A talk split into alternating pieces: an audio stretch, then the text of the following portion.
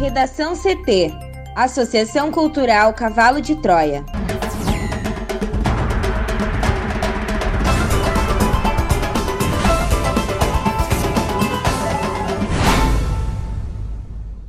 Agora, no Redação CT. Rio Grande do Sul volta a registrar mais de 100 mortes pela Covid-19 em um dia. Bolsonaro suspende compra de seringas até que preços voltem à normalidade e culpa a indústria por fracasso na aquisição. Pix movimentou mais de 150 bilhões de reais até o fim de 2020. Conclusão das aulas na rede municipal de Porto Alegre antecipada. O novo ano letivo começa em fevereiro.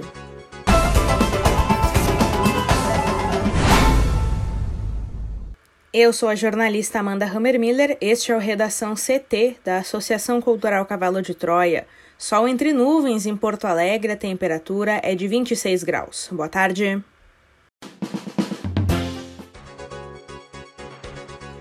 A instabilidade segue sobre o território gaúcho nesta quarta-feira. A previsão é de céu nublado com pancadas de chuva e trovoadas a qualquer hora do dia em todas as áreas. Na capital, a chuva deve ser moderada e alternada com períodos de nebulosidade. A máxima é de 29 graus. A previsão do tempo completa daqui a pouco. Rio Grande do Sul volta a registrar mais de 100 mortes pela Covid-19 em um dia. Mais detalhes com a repórter Juliana Preto. E infelizmente, Amanda, o Rio Grande do Sul voltou a registrar mais de 100 mortes pela Covid-19 entre segunda e esta terça-feira. Segundo dados da Secretaria Estadual da Saúde, foram incluídos mais 107 óbitos e 5.391 novos casos da doença. Com isso, o estado chega a 9.125 mortes e 460.609 infectados. Entre os óbitos publicados nessa terça, um ocorreu em outubro e agora teve o encerramento da notificação, e os demais são de datas entre os dias 3 de dezembro e 5 de janeiro. A média móvel de morte segue em estabilidade, com uma variação de menos 8% em relação a duas semanas atrás. A taxa de ocupação de leitos de UTI está em 77,5%, com 2.047 pacientes em 2.640 leitos de UTI. A taxa de letalidade da doença no RS é de 2,0%. Do número total de casos, 95% são considerados recuperados e 3% estão em acompanhamento. Prefeitos elaboram consórcio para a compra da vacina Coronavac. Prefeitos de cidades do Vale dos Sinos e região metropolitana estão elaborando um projeto para a criação de um consórcio para a compra da Coronavac, vacina desenvolvida pelo Instituto Butantan em parceria com a chinesa Sinovac, e outras vacinas como a da Pfizer. O prefeito de São Leopoldo, Ari Vanazzi, e a prefeita de Novo Hamburgo, Fátima Daut, se reúnem nesta quarta-feira com o governador Eduardo Leite e com outros chefes do executivo da região metropolitana para tratar do assunto. Na pauta estão as medidas em comum a serem tomadas no combate ao coronavírus. Desde o início de dezembro, o prefeito de São Leopoldo vem debatendo este tema. Ele esteve em São Paulo, onde assinou um protocolo de intenções para a aquisição da vacina Coronavac. A ideia é de que os municípios formem um consórcio para a compra do imunizante caso não haja uma estratégia nacional. Para o Redação CT, Juliana Preto. Bolsonaro suspende compra de seringas até que preços voltem à normalidade e culpa a indústria por fracasso na aquisição. Juliana. O presidente Jair Bolsonaro responsabilizou nesta quarta-feira a indústria pelo fracasso do governo na aquisição de seringas. Ele afirmou que, como houve interesse do Ministério da Saúde em adquirir o produto para estoque, os preços dispararam e a compra está suspensa até que os valores voltem à normalidade. Por meio de suas redes sociais, Bolsonaro também compartilhou uma lista de países e os percentuais de vacinados até essa terça-feira, mas omitiu os que mais imunizaram suas populações, como Israel e Emirados Árabes. O presidente destacou que o Brasil consome 300 milhões de seringas por ano e que é um dos maiores fabricantes desse material. Segundo ele, os entes da federação contam com estoque suficiente para uma primeira etapa de imunização. No dia 29 de dezembro, o governo fez uma requisição de estoques excedentes de agulhas e seringas na indústria nacional. O Ministério da Saúde só conseguiu lances válidos para 7,9 milhões das 331 milhões de seringas e agulhas procuradas por meio de pregão eletrônico. Após a tentativa frustrada de adquirir os itens, a pasta iniciou as negociações de uma nova requisição. A expectativa é garantir a entrega de 30 milhões de unidades neste mês de janeiro. Além dessa requisição, o governo federal também restringiu a exportação dos produtos e deve retirar impostos para importação.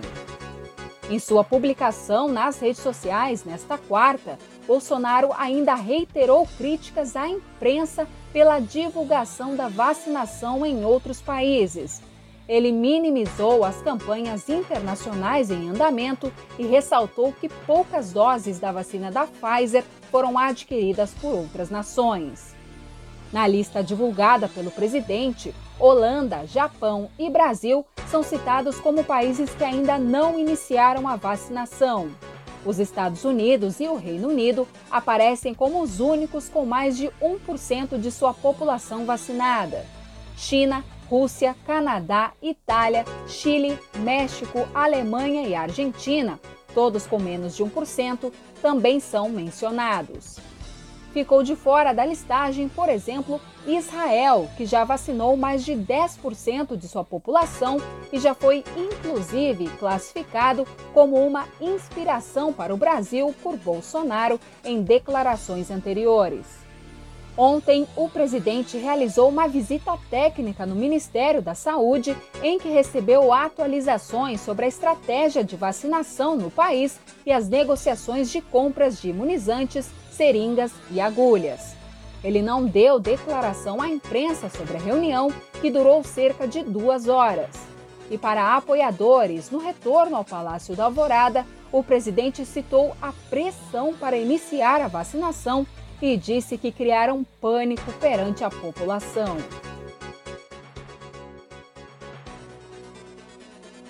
A escalada de novos casos da Covid-19 em Manaus fez crescer o número de pessoas que morreram em casa, muitas delas sem assistência médica.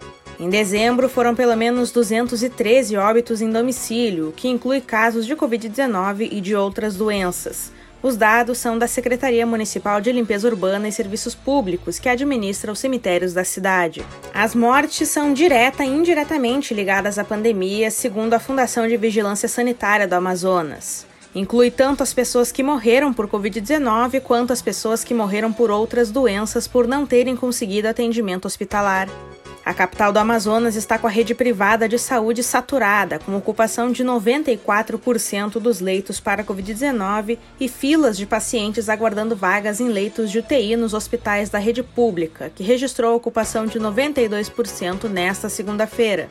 Sete dos 11 hospitais particulares da capital anunciaram que chegaram à lotação máxima. Os registros diários de mortes em casa começaram a aumentar depois do Natal. Nos três primeiros dias contabilizados de 2021, de 2 a 4 de janeiro, foram 33 mortes em domicílio, uma média de 11 por dia, quase o dobro da média diária do mês de dezembro, que já tinha registrado aumento em relação a novembro. No pico da pandemia no Amazonas, em maio de 2020, foram registradas 401 mortes em domicílio, uma média de 13 por dia, segundo a Prefeitura de Manaus.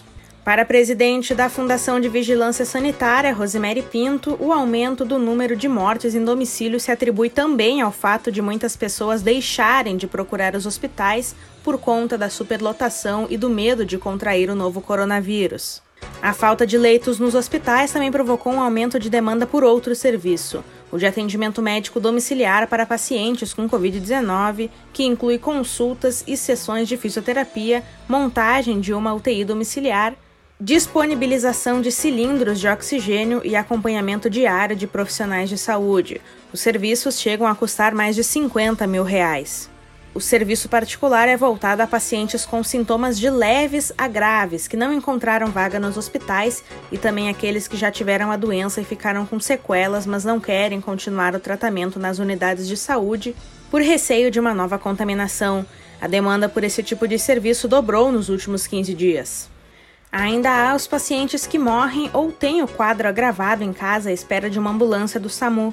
Motoristas relatam que a demora no resgate acontece porque as ambulâncias ficam presas nas unidades de saúde que retêm equipamentos como macas e cilindros de oxigênio, impedindo novas remoções de pacientes.